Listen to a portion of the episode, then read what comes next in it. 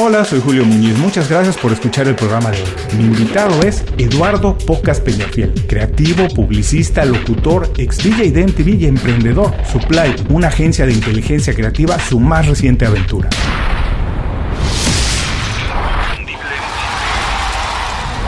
Esto es Inconfundiblemente. Aprende a ser tu mejor versión. Pocas, bienvenido inconfundiblemente. Muchísimas gracias por hacer tiempo para platicar con nosotros. Eduardo, nos conocemos hace mucho tiempo. Has hecho muchas cosas. Hoy eres creativo, eres publicista, locutor. Pero cuando las personas que no te conocen te preguntan a qué te dedicas, ¿cómo lo explicas para que más personas entiendan exactamente lo que haces? Julio, muchas gracias por invitarme. O sea, al contrario, ¿eh? gracias por el espacio. Y es una gran pregunta, ¿eh? Siempre en algún momento tenemos esa noción de tratar de hacer el famoso elevator speech. Yo cuando me preguntan qué hago, les digo inteligencia creativa. Y lo digo así para detonar la siguiente pregunta y me digan qué es eso, ¿no? Entonces ahí ya me puedo explayar y decirles, pues bueno, es una forma de darle soporte a la creatividad y pues bajo la idea que todas las ideas creativas estén apoyadas por insights, por tendencias y por estrategias. O sea, básicamente en mi día a día, literal, todas las mañanas llego, tengo un feed con una herramienta que se llama Feedly. Eh, no te acuerdas, en algún momento había una herramienta que era Google, como Google Feed. Entonces, básicamente metes todas tus fuentes a un lugar y las vas ordenando por categorías. Así lo tengo yo, tengo 15 mil fuentes. Y todas las mañanas doy una vuelta a esa información para ver qué cosas nuevas están sucediendo en el mundo, tanto en el lado de la publicidad como la creatividad, como en nuevos productos, innovación, tecnología, etcétera, ¿no? Ese es básicamente mi arranque de todos los días. Se habla mucho de la creatividad, pero al final, digo, ahorita lo platicamos más a fondo, ¿no? Yo creo que todos somos creativos.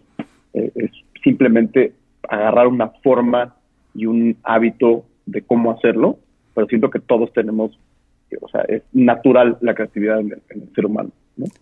Y de este mismo lado, pues es una forma de trabajar tanto con agencias como con marcas directas agencias que requieren soporte y apoyo para la creatividad y marcas que requieren de creatividad para resolver problemas de negocio y de tomar innovación, ¿no? Eso es básicamente lo que hago en mi día a día. Bueno, sí, vamos a ir más adelante a hablar de esto de la creatividad. Es un tema que a ti y a mí nos apasiona y que, como decimos hoy, está prácticamente es mainstream. Hoy se habla todo el tiempo de la creatividad, pero no quiero dejar de hablar del elefante en el cuarto. Me imagino que muchas de las personas que nos están escuchando se acuerdan de ti, el Pocas, como un presentador de DJs, de videos en MTV, donde nos conocimos, donde trabajamos juntos. Pero, por favor, platícame, ¿cómo puede alguien cambiar de carrera tan radicalmente. Ser presentador de DJ, ser alguien famoso en algún sentido, en algún mercado, ser alguien reconocido, dejar esa profesión, cambiar y convertirse en creativo. ¿Cómo hiciste esa transformación? ¿Cómo lograste reinventarte? Por favor, platícanos porque estoy seguro que muchas personas que nos escuchan están pasando ese momento. A lo mejor quieren dejar de hacer lo que están haciendo y no saben cómo hacerlo. Debe sentirse algún miedo en algún momento, algo. Danos dos o tres ideas de cómo lo hiciste. Te voy a decir una cosa, ¿eh? la verdad es que la sufrí un poco porque en ese momento, tú te acuerdas perfecto, o sea, yo estuve en el del 2000 al 2004 y todavía no estaba esta explosión de, de medios digitales como para promocionarte, si lo quieres ver de, de, esa manera. Entonces, yo me acuerdo que saliendo de MTV decía, bueno, a mí lo que me gusta, estoy de comunicaciones, pues es este lado como creativo y comunicación y quiero probar otros medios, etcétera. Pero cuando sales de un lugar como MTV en esa época, llegas a una agencia y das tu currículum, que llevas cuatro o cinco años en un medio masivo, sea televisión o radio, y te dicen, pues sí, pero si quieres entrar, pues ponte en ese escritorio y empieza a escribir ideas y te voy a pagar mil pesos, ¿no? O sea, fue, un poco complicado.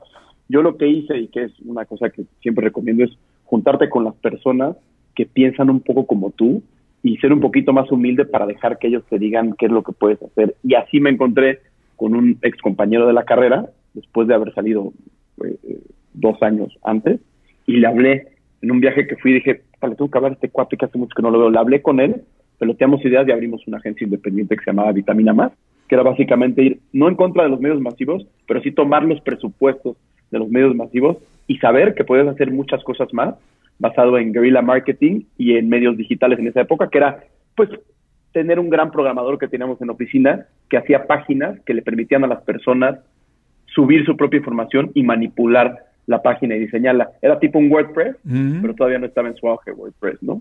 Mira, qué interesante porque tu respuesta nos deja ver muchas cosas, ¿no? Por un lado que eres muy inquieto, que además eres alguien que se informa que está al día y sabías más o menos por dónde venían las tendencias y dónde podías ubicarte, que tienes muy claro lo que te gusta, donde tienes una pasión y donde eres bueno y a lo que podías dedicarte, encontrar una profesión de ello, pero además también muy importante, ¿no? Que todos los días es el día uno, todos los días volvemos a empezar y el trabajo se hace todos los días, no importa el éxito que hayas tenido antes, lo grande o pequeño que haya sido, siempre estás escribiendo tu propia historia todos los días, hay que presentarse a hacer el trabajo. Ahora, has estado de los dos lados de la publicidad, la publicidad ha cambiado mucho, el marketing, el, el medio creativo, has estado del lado, como decimos, de los medios masivos de comunicación, también has trabajado con las marcas y con las agencias. ¿Qué lado te gusta más y por qué? ¿Cuál disfrutas más? ¿Dónde sientes que dices, aquí soy verdaderamente bueno y en esto aporto valor como nadie más lo hace? Me gusta más estar del lado, no sé si decirlo de la agencia, pero me gusta más estar del lado fuera de la marca. Siento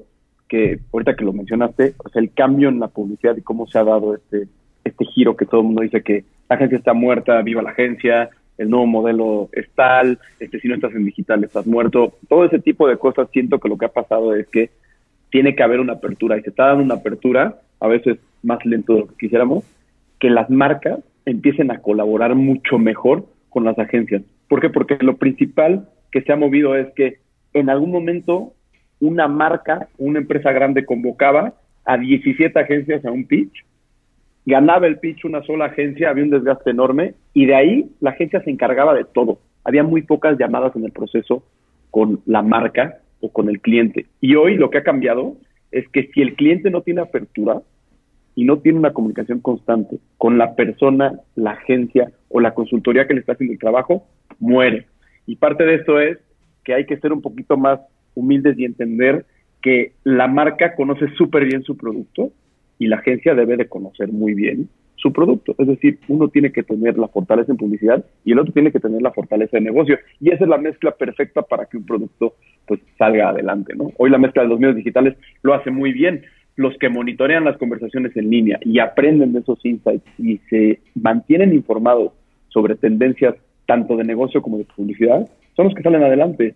Y las mejores empresas que yo he visto en México trabajando son las que mejor relación tienen con sus clientes en todos los niveles. Fíjate, y no es distinto a, ningún otro negocio, ¿no? La verdad es que a pesar de toda la innovación, de toda la transformación, automatización, inteligencia artificial que existe, como dices, quien tiene una mejor relación con sus clientes siempre sale adelante, porque al final de cuentas los negocios no son, como se dice en inglés, business to business. La verdad es que los negocios siempre son persona a persona, siempre dentro de una compañía decide una persona, así que tener una buena relación con ellos siempre es importante. Ahora, ha cambiado mucho también la relación con los medios masivos de comunicación. Tú has trabajado y sigues trabajando en ellos. Y se habla mucho de la innovación y las cosas que están haciendo y que están cambiando, pero siguen siendo relevantes los medios masivos de comunicación, los tradicionales, la radio, la televisión, los periódicos impresos, por todo esto que nos platicas de la transformación, siguen siendo relevantes y si es así, ¿por qué o qué tendrían que hacer para mantenerse en el juego? Increíblemente, para mí, siguen siendo muy relevantes, mm. sobre todo en un lugar tan grande como México. ¿Por qué? Porque los que lo logran se vuelven multiplataforma y lo hacen de una forma natural. Mm. Te doy un ejemplo como muy claro, ¿no? Hoy en el programa de intervalo, pues está el programa de radio, pero el programa de radio lo tratamos de hacer como un formato para podcast, para que cuando pase a podcast siga siendo relevante. Entonces, creo que esta parte de ser multiplataforma no tiene que ser los términos que hemos oído durante muchos años, que es hay que ser transmedia, hay que eh, estar en todos lados, hay que hay focalizar en un segmento bien para redes sociales y en un segmento mejor para plataformas de streaming y en un segmento para radio. Creo que hoy se mezclan muy bien y salen adelante algunos medios, no todos, ojo, porque ha habido muchísimos cambios y tú has visto pues cómo se mueren algunos medios eh, eh, impresos, cómo nacen otros, pero siempre está un mercado en, en un lugar tan grande o en un país tan grande como México, siempre hay mercado para un medio impreso, para un medio digital y también para, para la radio o para la televisión. Entonces, que si se van a morir, no creo que se vayan a morir. Digo, tú lo sabes muy bien, tú vives en Estados Unidos y has visto que esta famosa tendencia del cord cutting pues iba a matar a las grandes cadenas, no se han muerto, ahí siguen. Si van a morir todos los periódicos, no se han muerto, ahí siguen. Sí, es cierto, tienen suscripciones digitales que mantienen el medio impreso, pero oye, yo sigo leyendo grandes revistas como Mono con los medios impresos, sigo escuchando radio y también escucho podcast. Yo creo que hay gente para todo y hay un gran talento para hacer muy buenas cosas en medios masivos como televisión y radio y muy buenas cosas en medios digitales. ¿no? Mira, curioso porque estoy completamente de acuerdo contigo. Hemos hablado mucho ahora en estos poquitos minutos de creatividad, innovación y lo que dices, algunos medios desaparecen y son precisamente los que no han, a lo mejor han sentido miedo o no han estado listos para cambiar, para reinventarse. Y quien ha salido adelante siempre en los momentos de crisis es quien se sacude ese miedo o puede vivir con él y dar el paso cuando todo el mundo por el miedo se queda congelado. Voy a intentar hacer una figura, una analogía a lo que le pasa a las compañías como estas de que hemos hablado, los medios que desaparecen, le puede pasar también a los profesionales, que quien no se prepara, quien no está al día y quien no está listo y dispuesto para cambiar en el momento que tiene que hacerlo, va a desaparecer porque los trabajos todos los días se reinventan y la manera en que hacemos nuestro trabajo sigue cambiando. Quien no está listo para hacerlo de la manera como hoy se requiere hacer, entonces sí se va a ver en problemas, pero quien está listo va a salir beneficiado. Ahora, a dónde voy es, tú que trabajas con marcas, con agencias de publicidad, ¿qué no están haciendo los ejecutivos ya no hablemos de las compañías, los ejecutivos, ¿qué es lo que no están haciendo? Las oportunidades que tú ves, para quien nos escuche que quiere dedicarse más o menos a la parte creativa, ¿qué oportunidades ves que a lo mejor dentro de las agencias, dentro de las marcas, no se están tomando al 100% y que los jóvenes que están ahí dispuestos a tomar esos riesgos deberían de estar haciendo? Ahí hay como dos lados. Yo creo que lo que no se está haciendo bien, y eso es mi opinión, es que los altos mandos en empresas, en agencias, sobre todo en México, es difícil que volteen a ver o que escuchen o que reciban constante feedback de los equipos que tienen. Y te lo pongo del otro lado. Ahorita que me dijiste qué hacer cuando alguien quiere entrar a una industria creativa, a una empresa, innovar, etcétera, es ubicar bien lo que estás haciendo, ver qué puesto tienes y ver qué es lo que puedes aportar en esa empresa. Es decir, eres un creativo y te tienen una cuenta manejando yogurts o manejando una línea de refrescos, cuando tu pasión son los coches tienes que comunicar que tu pasión son los coches y tienes que demostrar que sabes de coches para que después empiecen a dar las cuentas que tienen que ver con tu pasión y no es atorado trabajando en la cuenta de yogurts. Siento que lo que pasa ahorita es que nos rendimos, y me incluyo, ¿eh? nos rendimos muy fácil y muy rápido. Cuando entras a una empresa, estás ilusionado y sientes, o trabajas con un cliente y sientes que no te están dando tu espacio porque tú eres mejor en coches. Sí, pero es que si no hablas y demuestras eso, pues definitivamente no te vas a mover, ¿no? Entonces están los dos lados, el lado del jefe que no escucha, pero también está el lado del creativo, del ejecutivo de cuenta que no se atreve a hablar, ¿no? Sí, además, no sé si te pasa, a mí me pasaba mucho, ahora que ya no, ya no trabajo como tú en corporate ahora somos independientes, pero me pasaba mucho que la gente joven llega a las compañías buscando la gran oportunidad y no están dispuestos a empezar desde abajo necesariamente. Yo siempre pongo el ejemplo de los actores. Los actores grandes de Hollywood, si tú ves sus primeros trabajos, son apenas cameos de minutitos, pequeños papeles en películas grandes. Pero si empezamos a ver de verdad la historia de todos, de quien me menciones, de DiCaprio, Julia Roberts, los más, o los más grandes de hoy, o, los más grandes de la historia, ¿no? Siempre empezaron haciendo pequeños papeles, pero como tú dices, hay que hablar, porque también como dice el dicho, el que no llora no mama, entonces hay que hablar, hay que prepararse y hay que estar dispuesto a tomar los riesgos y decir que estamos dispuestos a tomar los riesgos. Y también hay otra cosa que es interesante esto, que ahora me viene a la cabeza, que algunas veces tenemos miedo de ponernos unos zapatos porque sentimos que nos van a quedar muy grandes, pero la verdad es que los zapatos siempre nos tienen que quedar un poquito grandes y tener espacio para crecer, ¿no es cierto? Si no, no estaríamos dando siempre nuestra máxima capacidad. Claro, porque si, te, si te quedara siempre justo, te aburres y te cambias, y corres y brincas y buscas otro zapato.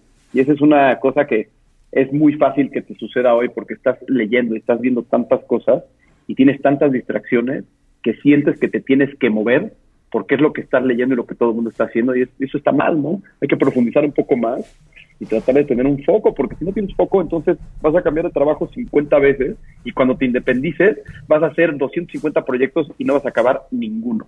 Me encantó esto que dices de profundizar, de tener un foco, porque yo estoy de acuerdo. Más adelante quiero ir a lo de la creatividad que hemos tocado, pero quiero que si puedes profundizar un poco más en esto, Pocas. ¿Por qué es importante hoy en día cuando dices hay tantas distracciones, podemos pasar el día entero perdiendo el tiempo, viajando de una página a otra, de una red social a otra. ¿Por qué hoy en día es más importante que nunca tener foco? enfocar en lo que es importante y no urgente, en las acciones, las cosas que tenemos que hacer que van a ser más relevantes al final del día para un proyecto. ¿Por qué es tan importante y cómo lo haces tú? Fíjate que es una gran pregunta. Yo, yo creo que es muy importante porque hoy es muy fácil subirte a una tendencia o algo que está sucediendo y hacer dinero rápido. No quiero decir fácil, pero hacer dinero rápido. Es el ejemplo que poníamos, ¿no? O sea, de repente sale alguien que dice, una frase o hay una campaña este, anti-Trump o anti-el PG y alguien hace camisas, lo hace bien, las vende y listo, se acabó. Pero no hay continuidad, es bien difícil pensar que después de eso vas a seguir haciendo camisas todo el tiempo. Entonces cambias de idea, haces camisas para la siguiente frase de algún eh, político en la tele y ya no vendes tanto y te cambias. Entonces, lo que digo de profundizar se trata de decir, ya hice camisas, ¿qué más puedo hacer? Ya que estoy en este negocio, ¿qué tengo que aprender para crecer mi negocio? Tengo que aprender de moda, tengo que tomar un curso de moda, tengo que tomar un curso de, de telas, de textiles, o sea, ¿qué es lo que sigue que me va a permitir seguir creciendo y no abandonar esta idea original que me dio tanto en tan poco tiempo, ¿no? Entonces, cuesta mucho trabajo porque como tú dices, nos perdemos en 250 páginas. Hoy puedes tomar un curso básicamente de lo que quieras, lo puedes tomar gratuito en YouTube o lo puedes tomar pagado, lo puedes tomar de, de, de 100 dólares o lo puedes tomar de 3 mil dólares. O sea, hay muchas opciones. Entonces, cuesta trabajo focalizar y cuesta trabajo el compromiso de quedarte en una sola, porque por estar viendo tanta información estás viendo que la gente se está moviendo hacia otras cosas y quieres estar ahí. Quieres estar ahí en lo que está de moda, en moda instantánea. Tú estás pensando a corto plazo, ni siquiera a mediano o largo plazo. Y completamente de acuerdo, fíjate, es curioso, ¿no? Inclusive muchos ejecutivos que trabajan para grandes compañías pueden hacer un plan de negocios para la compañía, pero nunca hacen un plan de vida para ellos. Y es esto que tú dices, hay que ver a mediano y largo plazo qué sigue después de, porque incluso hay que estar listos para el fracaso o cuando nos va bien, qué sigue después de esto que nos fue bien. Hay que mantenerse estudiando, pero bueno, me imagino, eh, en mi experiencia, esto que tú me dices, no es lo habitual, no es lo más normal, no es lo que hacen todos los profesionales, no es lo que hacen todo el día a día, nadie se sienta o muy poco se sienta con una hoja en blanco y hacen esto que tú dices, tener un plan y estar enfocado. ¿Cómo lo hiciste tú? ¿Cómo le hiciste? ¿Por qué te diste cuenta de esto? ¿Te diste cuenta tú solo? ¿Tuviste algún mentor, alguien que fue como guía, alguien que fue tu inspiración? ¿Cómo lo hiciste? Fíjate que es curioso, ahí en el lado de mentor mi mentor siempre fue mi papá por el orden que tenía de las cosas y que sigue teniendo. Entonces siempre traté de ser muy ordenado. Y ese tema de quedarte en una sola idea me ha costado muchísimo trabajo. O sea, tengo muchísimos proyectos enlatados y grandes ideas escritas ya en presentaciones que no se han concretado. Y lo que he tratado de hacer, lo cual estoy logrando, es empezar a ser un poquito más estratégico, leyendo libros más cortos que te ese tipo de, de tips o de consejos, ¿no? Uno de los más grandes es hacer listas, hacer listas diarias de lo que tienes que hacer. Y otro muy importante es apegarte a esas ideas con alarmas y recordatorios por todos lados. O sea, literal trato de no soltar algo. Y eso lo que ha logrado es ser mucho más necio. Hoy en el mundo de los emprendedores siempre te dicen, es que tienes que fracasar. O sea, para aprender, tienes que fracasar. Estoy, estoy muy de acuerdo con eso, pero lo que más he aprendido es que cuando fracasas, una es aceptarlo y dos, buscar que te den la retroalimentación de por qué fracasaste. Y en México es bien difícil eso. Es bien difícil que le falles a una empresa, que le falles a una marca y consigas que te den un feedback realmente valioso para ver si es que puedes solucionar las cosas antes de moverte a otra idea, a otro negocio o a otro proyecto, ¿no?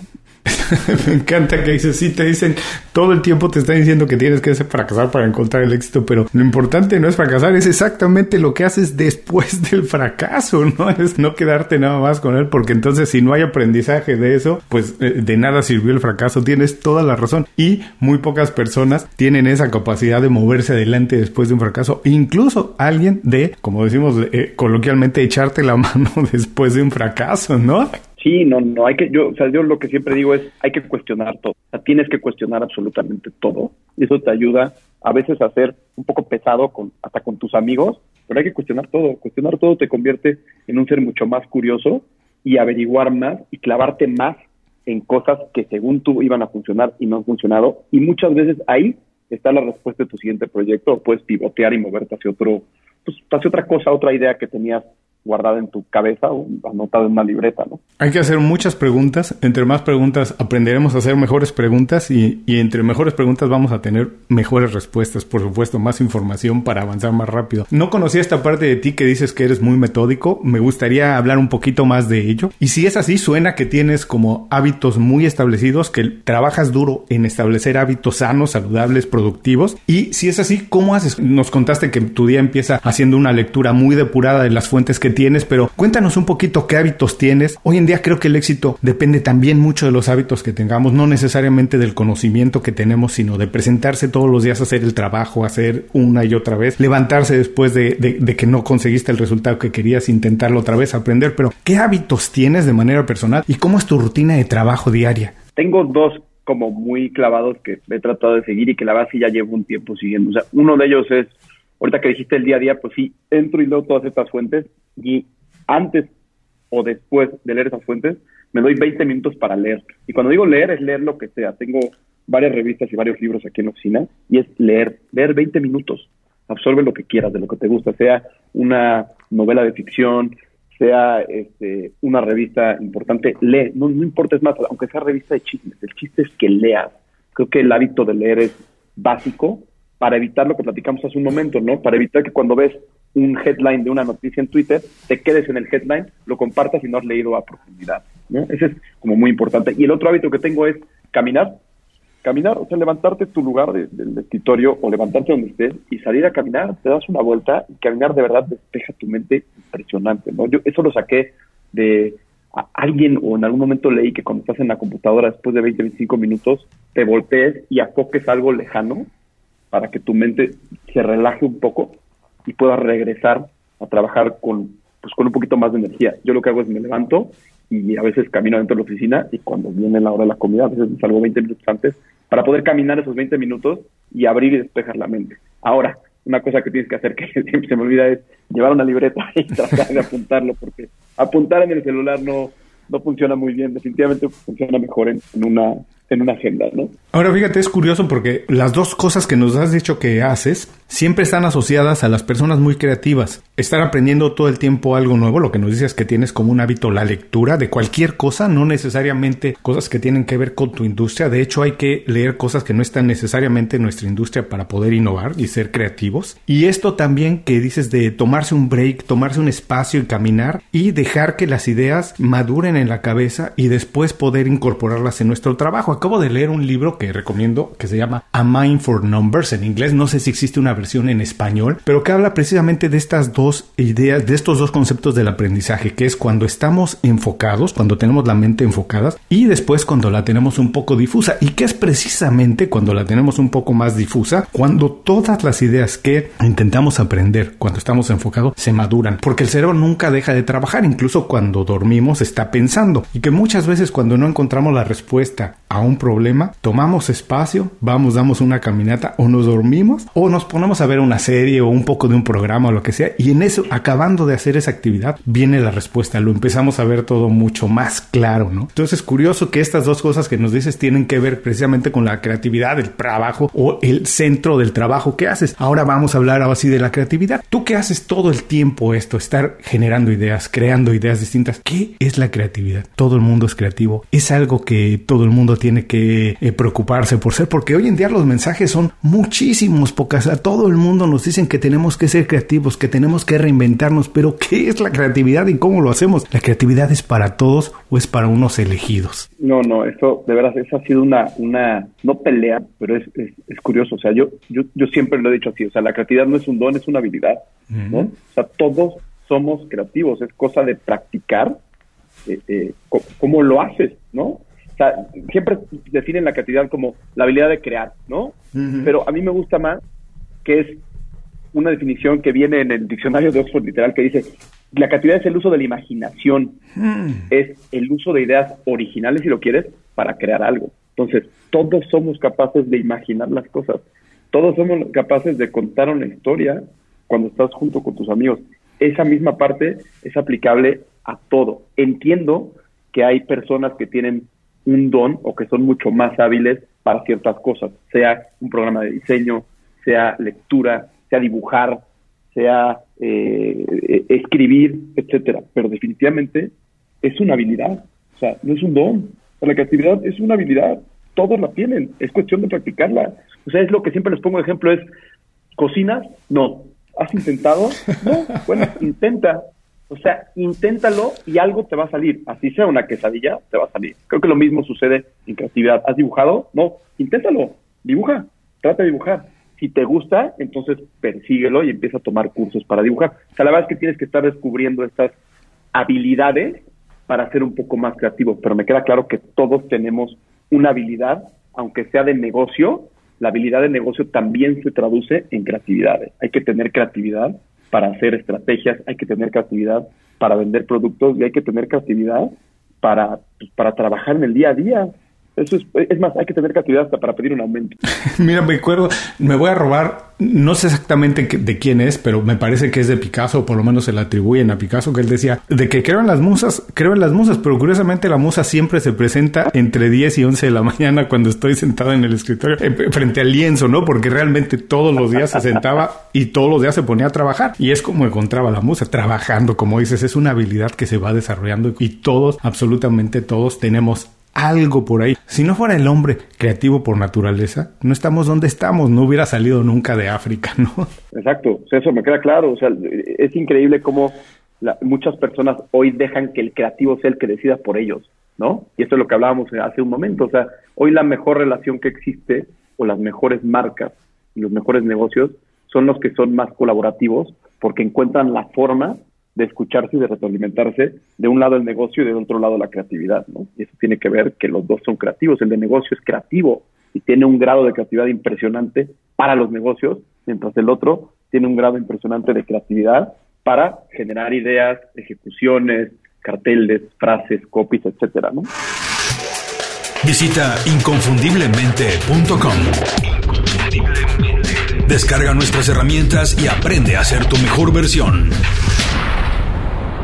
Gracias por seguir con nosotros. Estoy platicando con Eduardo Pocas Peñafiel. Pocas, estamos entrando a la segunda parte de la entrevista. Ha sido divertidísima acordarnos de tiempos donde trabajamos juntos, pero además a conocer toda esta parte que no había conocido de ti y que me encanta descubrir toda esta parte de ser metódico, de tener los hábitos y de trabajar para la creatividad. En serio, para eso sudarla, como dice la gente. No hay que sudar para ser creativo. Ahora lo que buscamos en esta segunda parte de la entrevista es compartir algunos secretos, herramientas que eh, te hayan ayudado a ti, pero que le ayuden a todo el mundo a diseñar un estilo de vida, porque yo creo que eso es lo que tenemos que hacer, diseñarnos un estilo de vida donde entra nuestro trabajo, nuestra rutina de ejercicio, nuestras amistades, lo que nos gusta y tener una vida un poquito más balanceada. Para eso me gustaría preguntarte, sé que lo haces muy bien, sé que lo hacías muy bien y lo sigues haciendo muy bien, dime dos o tres secretos para tener una buena red de contactos. Hoy en día es imposible trabajar, hacer negocios si no tenemos una buena red de contactos. ¿Cómo se hace? Una buena red de contactos. Te voy a decir una cosa como importantísima que, que siempre lo he dicho. O sea, lo más importante para tener una buena red de contactos para mí es el cara a cara. Estamos muy acostumbrados a mensajes y a comunicarnos a través de medios digitales que en su mayoría siempre es texto. Y yo cuando digo cara a cara es este contacto humano que puede ser inclusive a través de una pantalla, pero es verdaderamente importante. Y yo molesto mucho a amigos, a clientes potenciales y a clientes y agencias de irlos a ver, de no solamente hablar por teléfono, de tratarte de sentar con ellos. O sea, lo que descubres a través del contacto es 10 veces más valioso que lo que haces a través de una llamada o los famosos cold calls, que ahora son cold emails, de estar mandando correos de ¿qué onda? ¿Cómo estás? Retomamos el proyecto. Yo esa escritura es ¿qué onda? ¿Cómo estás? ¿Cuándo te veo? ¿Dónde quieres que te vea? ¿Quieres echar un café cerca de tu oficina? ¿Quieres que te vaya a ver? O sea, aunque estés del otro lado de la ciudad, voy. Esa es como, como este lado de cara a cara que tiene que ver mucho con lo que comentamos hace un rato, ¿no? Con esta insistencia o persistencia de recibir o de sacarle la mayor cantidad de información que puedas a tu red de contactos, porque ahí te das cuenta cuáles son los buenos contactos y los que van a seguir contigo y además te van a salir muchos proyectos mientras más te comunicas con esos buenos contactos. ¿no?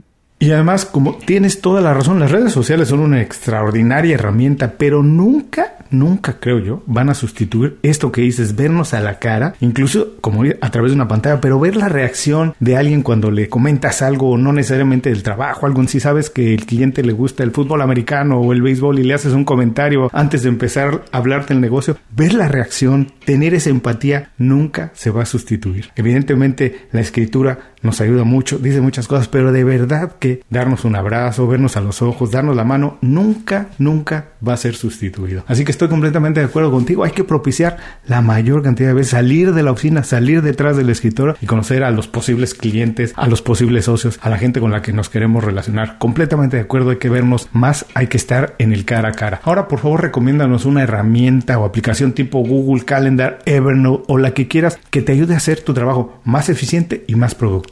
Fíjate que la, que, que la había borrado y hace unos meses la volví a bajar porque la verdad es que cuesta un poco de trabajo acostumbrarte al uso, pero al final es una maravilla. Se llama Calendars 5 de Riddle. Riddle es R-E-A-W-D-L-E -E, y está en las dos tiendas, en la mexicana y en la americana, por lo menos en la App Store, no sé si esté para, para Android, y es una especie de híbrido entre calendario y agenda. ¿Por qué? Porque puedes subir tu calendario de Google, de Mac, de lo que sea, y subes tu agenda y entonces le vas dando prioridad a los asuntos de los mails que te llegan y los vas como, como linkeando con tus contactos. Entonces de repente te empiezan te empieza a organizar los correos de tus contactos por industria o por prioridad como tú se los diste. Entonces lo que te obliga es esto que platicamos hace un momento, es, híjole, hace mucho que no le escribo a esta Mm. persona, hace mucho que no hablo con este contacto, hace mucho que no retomo este proyecto. Es verdaderamente buena, te digo, es un poquito al principio pesado porque hay que invertirle tiempo en darle orden y sentido a la aplicación, pero una vez que la tienes funcionando, es verdaderamente una maravilla con recordatorios que valen la pena y con un orden muy bueno y una armonía entre tu agenda, tu contacto y tu calendario. Se llama Calendars 5, bájela. Y, y en México vale 129 pesos, ¿eh? o sea, vale la pena. Es, relativamente barata para ese tipo de aplicaciones. Y además tengo que decir que no estás hablando de dientes para afuera. Vamos a comentar que nosotros esta entrevista la estábamos hablando hace seis meses. Se atravesaron mil cosas en la agenda de los dos. No podíamos empatar el tiempo para hacerla. Pero finalmente hace unos cuantos días me llegó un mail tuyo otra vez viendo si podíamos retomar la idea. Y bueno, pues hoy estamos hablando así que de verdad esta recomendación de pocas. Recuerden si están manejando, si están haciendo ejercicio, lo que sea y no pueden tomar ahorita nota, no se preocupen, regresen un poco más tarde las notas del episodio y ahí van a encontrar la liga directa. Ahora, por favor, recomiéndanos lo que quieras, un libro, una película, un podcast, un disco, lo que sea que la gente pueda utilizar como una fuente de inspiración y dinos por qué no lo recomiendas. Uy, justo justo acabo de terminar dos libros y cuando digo dos libros no soy de los que lee un libro a la semana, al revés, me tardo bastante en leerlos porque eh, brinco de uno a otro, pero tengo dos libros muy buenos que tienen que ver con este lado como de inspiración, orden y también de creatividad. Uno es Keep Going, que es de Austin Kleon, es el mismo que, que hizo el libro de Still Like an Artist, Mm. -hmm. y este de Keep Going es, pues, está como que medio dibujado y básicamente son 10, 15, 20 tips buenísimos y son 200 páginas con ilustraciones también, entonces te lo echas rápido. Y otro que se llama Fake Perfection, que es Dangerous Ideas on the Business of Life, que es de James Victoria, que es un gran creativo, y te habla precisamente de eso, de que todos somos creativos y de cómo de chiquitos nos quieren este, abrir el mundo y una vez que empiezas a crecer te lo quieren cerrar, ¿no? Entonces esa es la forma con la que, con la que peleas eso. Y, y en base a, a, películas o televisión, yo siempre recomiendo la misma Abstract de Netflix, es, es, increíble, es, es, esta parte que te das cuenta cómo la inspiración viene de todos lados, porque son capítulos muy bien hechos, desde una persona que produce eh, eh, sneakers hasta un diseñador de set, hasta un arquitecto, y te van dando estas como guías y tips de cómo lo hacen ellos y es verdaderamente bueno, cara. Yo he usado muchas referencias para trabajos que hacemos en agencias sobre esa serie que es buenísima. O sea, esas son las recomendaciones que más te daría, ¿no? Y obviamente, pues el, el podcast de Inconfundiblemente. ¿no? Ah, bueno, muchísimas gracias por la flor, pero además quiero decirles de verdad, esas recomendaciones, por lo menos la serie en Netflix es una maravilla, una de mis favoritas del año pasado. Está de hecho recomendada en nuestro blog, en Inconfundiblemente, en el blog, porque fue bueno, es una maravilla. Ahora te tengo que decir que está ya la temporada 2. No la he visto, pero ya la tengo en mi lista de cosas por ver, así que hay que verla desesperadamente. Para todas las personas, aquellas incluso que no hagan trabajo de lo que se considera necesariamente creativo, vale mucho la pena. Una serie extraordinaria en producción, las historias son fantásticas y como dice Pocas, verán que la creatividad está en todos nosotros y que son pequeñas cambiecitos que tenemos que hacer para detonarla. Y los libros, también les digo, están estarán en las notas del programa. Estoy leyendo ahora Still Like an Artist, me encanta. Sé que también él es un artista plástico, así que este que nos recomiendas inmediatamente a mi lista de libros por leer. Les recuerdo, esto estará también en las notas del programa. No tienen que anotarlo ahora mismo. Regresen un poquito más tarde y estarán las ligas directas a todas estas recomendaciones de Pocas. Pocas, por favor, por último, danos un buen consejo para que la gente se quede con él el resto del día, tenga un buen día después de escucharlo y cuál es la manera más fácil de saber de tu trabajo y ponernos en contacto contigo. Pues mira, el consejo es algo que, que, estuve leyendo recientemente, que es entender que no tienes que ser el mejor en algo que te gusta o te apasiona para dedicarte a eso. Es decir, hay un libro que, que es de Adam Davidson que no he comprado que se llama The Passion Economy y te dice eso, ¿no? Te dice, tú déjale a las grandes marcas aportarle valor universal a todos, a los Coca-Cola, este, a las grandes marcas de ropa, tú, tú déjales eso, eso. Si tú tienes una pasión y algo te gusta, dedícate a eso, porque hoy es más fácil que nunca crecer con eso, aprender y seleccionar bien a tus clientes y saber que no le tienes que dar tu servicio, tu producto o tu valor a un mundo de personas, sino puedes ser más específico con tus clientes, recibir mejor feedback de ellos, aprender con ellos y crecer con ellos. Al parecer es quitarte esa idea que hoy, como hay estos unicornios y startups y personas súper talentosas que te hacen ricos de la mañana a la noche, no tienes que ser así. No, no lo tienes que ser así. Tú puedes dedicarte a algo que te gusta y hoy lo puedes comunicar muy fácil en las redes y en los medios digitales y puedes crecer, pedir feedback y contactarte con los clientes que deseas, no con los que no creces para poder crecer tu negocio. Eso sería como mi, mi, mi tipo, mi recomendación. Y para buscarme a mí, pues todas las redes sociales estoy como el Pocas. Así está el Facebook, así está el Twitter, así está el Instagram. Y mi correo es igual, o sea, pocas arroba el pocas.com es mi correo personal y yo leo todos los correos. Eso también es un hábito de no dejar nunca tu bandeja con numerito cuando llega la hora de la comida. Oye, qué buen consejo y otra recomendación de libro que me encantó. Lo tengo que anotar ya también en mi lista de libros por, por leer. Pocas, de verdad, muchísimas, muchísimas gracias por dedicarnos tiempo y compartir con nosotros todos esos secretos, tu transformación, tu reinvención, todas tus experiencias. Te mando un abrazo muy grande. Espero verte pronto, ya sea en Miami o en México, tomarnos una cerveza. Y la promesa, esta no será la última llamada que hagamos. Hablaremos muy pronto otra vez. Muchas gracias a ti, Julio. Gracias por el espacio. Estoy seguro que más adelante haremos algo juntos. Segurísimo. Muchísimas gracias y todo el éxito. Que te muy bien, Julio. Y a todos los que nos escuchan, con esto terminamos la entrevista con Eduardo Pocas Peñafiel. Les recuerdo que todos sus consejos, así como todos los datos para ponerse en contacto con él, los pueden encontrar en las notas de este programa. Antes de cerrar el programa, quiero pedirte dos favores. Primero, si algo te pareció interesante o motivador y conoces a alguien que se pueda beneficiar con esa información, comparte el programa con ellos. Eso nos ayuda a todos. A ti por fortalecer tu red de contactos, a ellos por recibir información útil y a mí porque más personas conocen inconfundiblemente. Segundo, suscribiéndote a nuestro boletín para recibir de manera gratuita información, recursos, consejos e inspiración para impulsar tu desarrollo profesional o crecer tu negocio. Recuerda que lo que importa no es tener un trabajo o un negocio que te dé para vivir, sino un estilo de vida donde crezca lo mejor de ti.